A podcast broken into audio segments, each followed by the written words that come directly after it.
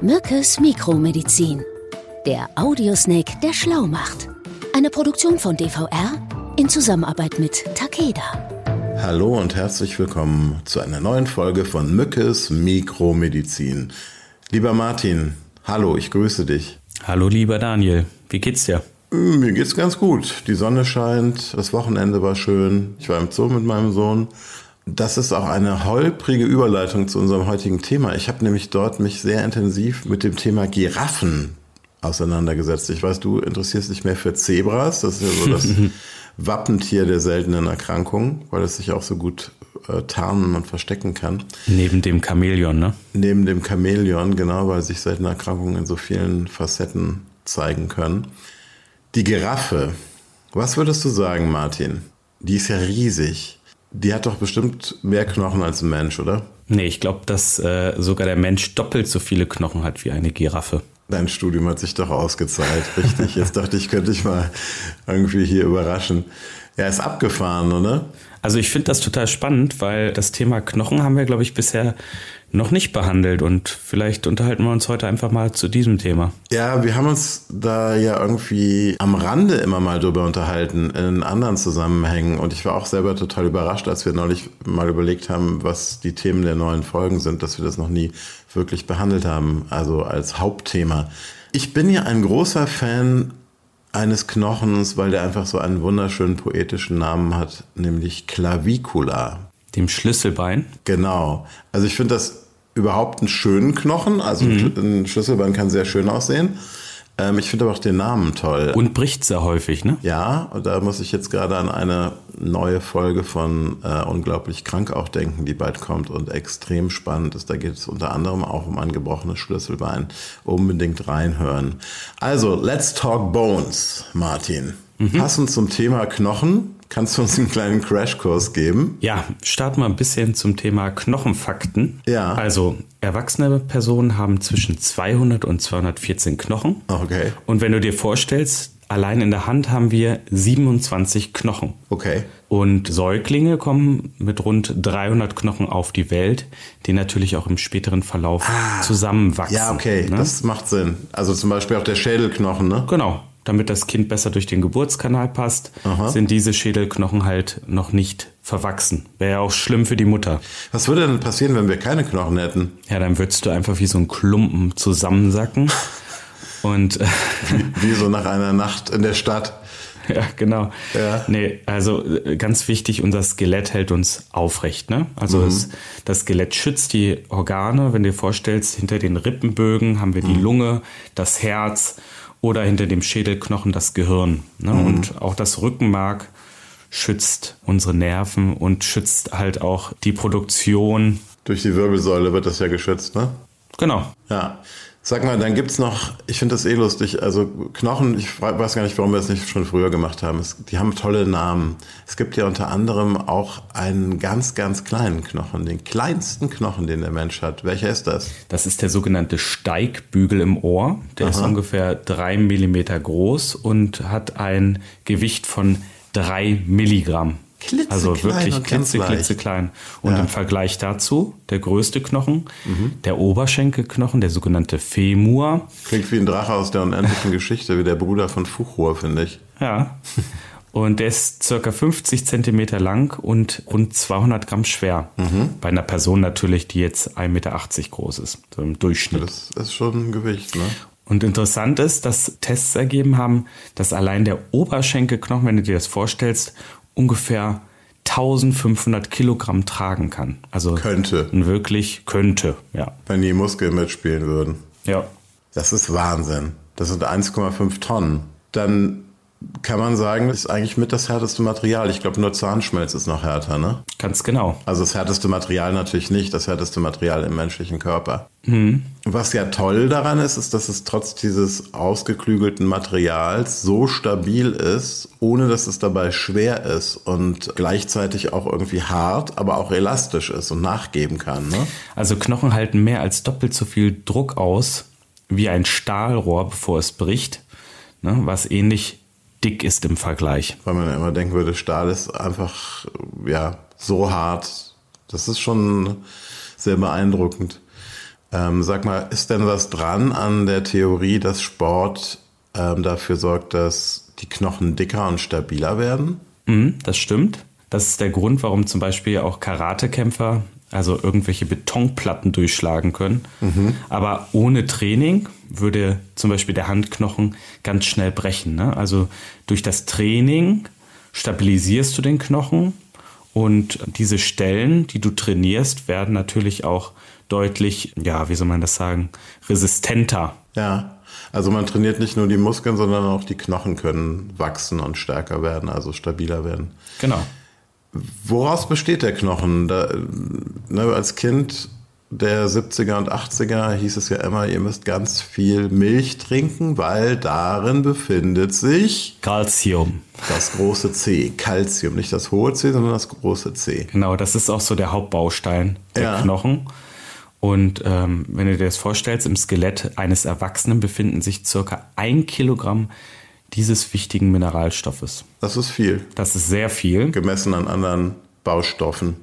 Ja, das ist es. Aha. Und ganz wichtig, Kalzium hält die Knochen stabil und ist zudem ein wichtiger Faktor im Punkto Blutgewinnung. Wie, wie kommt das? Ja, es ist Baustein. Also wir benötigen es, weil vor allen Dingen natürlich auch der Knochen, mhm. also im Knochenmark, werden natürlich auch die Blutbestandteile gebildet. Ja. Genau, und ein weiterer wichtiger Bestandteil ist das Vitamin D. Da haben wir ja, glaube ich, auch in anderen Folgen schon mal drüber gesprochen. Mhm. Und das ist ja das fettlösliche Vitamin und das, was über den Darm aufgenommen wird und unterstützt auch dann äh, die Kalziumaufnahme. Das ist das Vitamin, was man sich gerade bei dem vorhin schon erwähnten schönen Wetter, wenn die Sonne scheint, besonders gut zuführen kann, weil die Sonne daran beteiligt ist, das zu produzieren, ne? Genau, und im Winter müssen wir es am besten künstlich, also über Tabletten als Nahrungsergänzungsmittel beifügen. Ja, das ist unsere menschliche Art der Photosynthese so ein wenig. Jetzt gibt es ja ganz unterschiedliche Knochen, ne? also lange, kurze, flache, unregelmäßig geformte, lufthaltige. Und dann gibt es einen Knochen, das habe ich vorher noch nie gehört. Also das habe ich gerne auf meinen Brötchen. Sesam, aber ich wusste nicht, dass es auch Sesambeine gibt. Was ist das? Hm. Also vielleicht ganz einfach gesagt, Sesambeine sind meistens in einer Sehne eingelagert und schaffen Raum bis zum nächsten Knochen mhm. und schützen Muskeln davor, sich am Knochen zu reiben. Ah, okay. Ne? Und das bekannteste, wo du ja immer deine Probleme mit hast Och. Und gleichzeitig auch größte Sesambein ist die. Jetzt bin ich gespannt. Kniescheibe. Ach, die, da halten sich die Beschwerden eigentlich in Grenzen. Das knackt nur einfach manchmal. Sag mal, wenn man jetzt mit dem Schienbein vor die geöffnete Spülmaschine läuft, das passiert mir gerne mal, mhm. dann tut das ja aus einem bestimmten Grund weh, ne? weil nämlich um die Knochen ja auch noch so eine, eine Haut liegt, richtig? Genau, und die Knochenhaut, das sogenannte Periost. Warum tut das so weh dann? Weil sich darin besonders viele Nerven befinden. Mhm. Und deswegen, wenn du dich dann stößt, tut das natürlich auch immer höllisch weh. Jetzt hast du ja gerade auch schon gesagt, das haben wir ja schon erwähnt, dass die Knochen, das Knochenmark auch noch eine ganz wichtige Funktion hat bei der Blutbildung. Ne? Ähm, also die enthaltenen Stammzellen, die sind ja dafür verantwortlich, dass fortlaufend Blutkörperchen produziert werden. Das heißt, die Knochen sind nicht einfach nur irgendwie ein Gerüst, sondern die haben wirklich eine sehr komplexe äh, Liste an Aufgaben, muss man ja, sagen. Sehr, sehr wichtige Funktion mit der Blutbildung. Ne? Also es ist ja sehr erstaunlich. So ein bisschen habe ich herausgehört, Martin, dass die Knochen sich ja tatsächlich an die jeweilige Beanspruchung anpassen können. Also mhm. Beispiel äh, Betonplatte durchschlagen beim Karate und außerdem auch wirklich krasse Gewichte aushalten können. Dann stellt sich mir doch die Frage, warum Knochen überhaupt brechen. Warum mhm. brechen Knochen, Martin? Meine zweite ja. Frage. Also Knochen können natürlich einiges ab, aber wenn der Druck zu groß wird oder ähm, sich die Knochen zum Beispiel verdrehen, brechen sie. Aua. Mhm. Also das passiert zum Beispiel, wenn man beim Klettern vom Baum fällt und der Fuß dann in so einer ungewohnten Position ankommt. Ne? Mhm. Äh, oder du von der Leiter fällst oder weiß der Geier was oder angefahren wirst. Ne? Also diese ganzen Thema Rasanztrauma. Jetzt halt mal deine schwarze Fantasie hier mal ein bisschen zurück. Dann gibt es etwas, das nennt sich Ermüdungsbruch, ne? Mhm. Genau, das sind Frakturen, wenn der Knochen einer bestimmten Dauerbelastung ausgesetzt ist. Mhm. Ich glaube, die nennt man auch Stressfrakturen. Ne? Das mhm. heißt, die, das ist vergleichbar. Also der Knochen wird einfach immer wieder beansprucht, so wie auch bei psychischem Stress. Und irgendwann ähm, hält das nicht mehr aus und bricht. Ganz genau. Und wenn du dir vorstellst, Thema Frakturen, guckt man sich die Statistik an, so geht man von ungefähr 700.000 Frakturen pro Jahr aus. Mhm. Das ist natürlich eine ganz schön große Menge. Allerdings, ja. Aber Frakturen können natürlich überall auftreten. Handgelenk, Schienbein, Unterarm, Oberschenkel sind so die Klassiker unter den Frakturen. Und bei älteren Menschen ist besonders der Oberschenkel-Halsbruch gefürchtet mhm. und geht auch oft mit einer erhöhten Sterblichkeit einher. Ne? Also warum ist das so? Wenn Patienten gerade im höheren Alter äh, so einen Oberschenkel-Halsbruch erleiden, sind sie dann häufig immobil. Also bettlägerig. Und das ja. fördert natürlich genau dann auch die eigene Versorgung und wirft Patienten in dem Alter sehr, ja. sehr weit zurück. Früher in der Vergangenheit sind Menschen ja tatsächlich wegen Knochenbrüchen ganz häufig auch gestorben. Ne? Also mhm. man hatte keine Mittel, das gut zu verarzten, zu schienen, zu, schienen, ja. zu gipsen oder überhaupt zu sehen, wie der Knochen wieder richtig zusammengefügt werden kann. Dann sind halt Frakturen auch, denke ich mir, häufig schief zusammengewachsen. Das hat dann manchmal ganz schlimme Entzündungen nach sich gezogen. Also in meiner Lieblings Ära, zum Beispiel der Steinzeit, hat das dann natürlich leider nicht selten auch zum Tod geführt. Dann kam aber ein Game Changer. Und zwar kurz vor der Jahrhundertwende 1895. Äh, was ist da passiert in der Diagnostik? Mhm. Also man hatte dann die Möglichkeit zum Röntgen. Mhm. Und äh, das war natürlich einfach, wie du schon gesagt hast, der Gamechanger in der genauen Diagnostik. Also man konnte sehen, wo Knochenbrüche aufgetreten sind und wo man dann zum Beispiel auch entsprechend äh, gipsen bzw. schienen musste. Ne? Der gute Herr Röntgen, der, das habe ich neulich noch gelesen, auch an seiner Frau ausprobiert hat und an sich selber seine Wundermaschine. Ja, und ich denke mal, vor allen Dingen konnte man dann auch mit einem beherzten Griff auch mal den einen oder anderen Knochen wieder an die richtige Stelle befördern, bevor man ihn dann gegipst hat, damit er auch richtig zusammenwuchs. Ne? Einmal das und dann entwickelte sich natürlich daraus, also Ende, Mitte des 19. Jahrhunderts, die Möglichkeit, Frakturen durch sogenannte Fixateure, das sind so Gerüste, mhm. wie man dann halt auch die Knochen wieder in die richtige Position bringen konnte, ja einzusetzen und so die Knochen dann wieder sauber zusammenwachsen zu lassen. Das gibt es ja heute noch. Das sieht immer ganz furchtbar aus, wenn dann solche Schrauben aus der Haut herausragen. Aber es ist offensichtlich immer noch irgendwie die richtige Methode und äh, scheint zu funktionieren. Hat auch, glaube ich, Blüten getragen, die etwas obskur sind. Also ich denke da gerade an die Möglichkeit, auch Knochen zu strecken.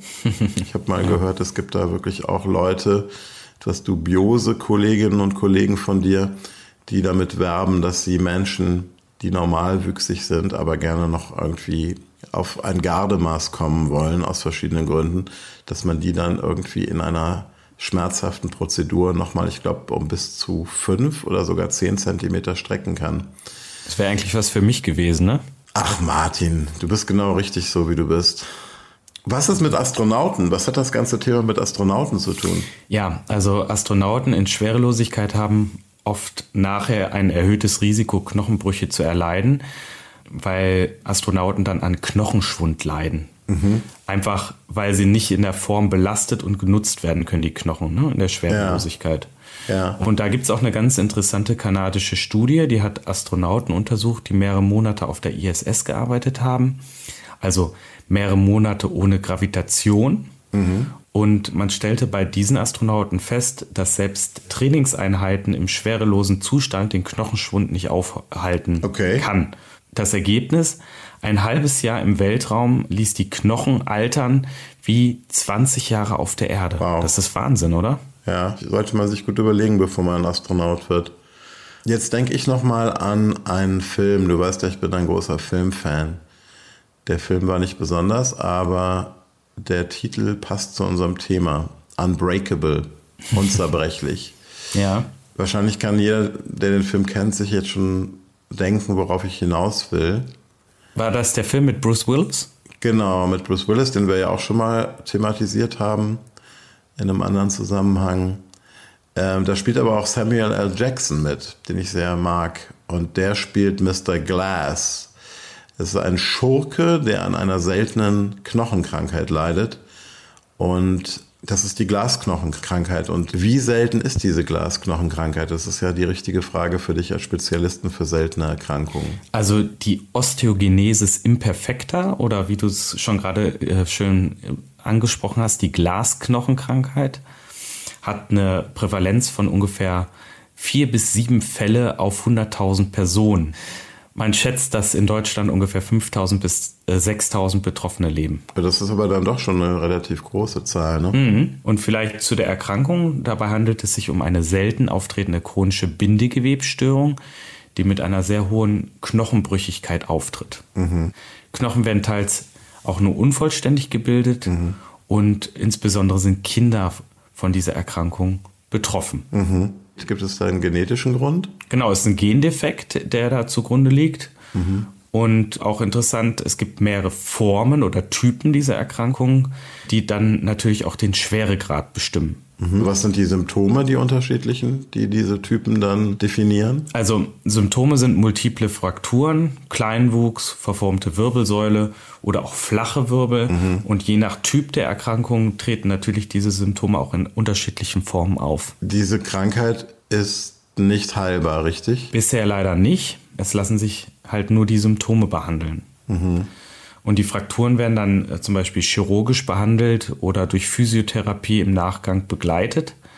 Und da geht es um natürlich einen langfristigen Plan, was dann auch die Mobilität im Allgemeinen angeht. Mhm. Ich glaube, da findet auch, ähnlich wie bei den seltenen Erkrankungen, ja auch bei dir in deinem Zentrum, eine sehr große interdisziplinäre Zusammenarbeit statt. Ne? Also, und es sind nicht nur die Medikamente, sondern es gibt ja zum Beispiel auch, ja, operative Behandlungen, dort ist es gerade schon erwähnt. Also ich habe zum Beispiel noch gelesen, dass das Einsetzen von Marknägeln, sogenannten, bei Knochenbrüchen oder auch bei Korrekturen von Knochenverbiegungen zum Einsatz kommt. Und was ich ganz toll finde und spannend finde, du sprachst gerade davon, dass ja Kinder häufig betroffen sind, deren Knochen wachsen ja noch. Da mussten die Nägel in der Vergangenheit im Verlauf der Erkrankung und im Verlauf des Wachstums natürlich vor allen Dingen mehrmals ausgetauscht werden. Genau. Da wurden Teleskopmarknägel entwickelt. Ja. Also wirklich eine smarte Idee. Ähm, da ziehen sich praktisch die beiden Nagelsegmente beim Knochenwachstum, kann man sich wirklich vorstellen, das ist auch, deshalb auch der Name wie bei einem Teleskop, teleskopartig auseinander und wachsen dann dadurch quasi mit. Genau, ein anderer Punkt sind ja Hilfsmittel und orthopädische Versorgung, mhm. also zum Beispiel der Einsatz von Gehhilfe, Rollstühlen oder anderen Hilfsmitteln. Und das verbessert natürlich auch die Mobilität der Betroffenen. Und da tut sich auch zum Beispiel beim Thema Orthesen, also auch äh, zur Stabilisierung der Gelenke, einiges und da profitieren natürlich die Betroffenen auch sehr von. Martin, das war jetzt mal wirklich an der Zeit. Wir haben uns lange vom Thema gedrückt, aber jetzt nach dieser Folge, am Ende dieser Folge bin ich total froh, dass wir es gemacht haben, weil ich echt wieder einiges gelernt habe. Und dafür danke ich dir. Ich denke, was auch interessant sein könnte, vielleicht machen wir doch nochmal auch eine neue Folge zum Thema Prothesen. Das könnte man ja okay. dann auch nochmal ergänzen, weil es ja wirklich auch ein spannendes Thema ist. Ja, das ist notiert. Das machen wir, versprochen. Gut, mein Lieber, ich danke dir. Pass gut auf deine Knochen auf und äh, bis zum nächsten Mal. Genau, ich esse jetzt erstmal ein Käsebrötchen, um ein bisschen Kalzium zu mir zu nehmen und setze mich dann mal nackt in die Sonne. ich möchte es mir nicht vorstellen. Mach's gut, mein Lieber. Bis dann. Ciao, Daniel. Ciao. Sie hörten Mückes Mikromedizin. Eine Produktion von DVR in Zusammenarbeit mit Takeda.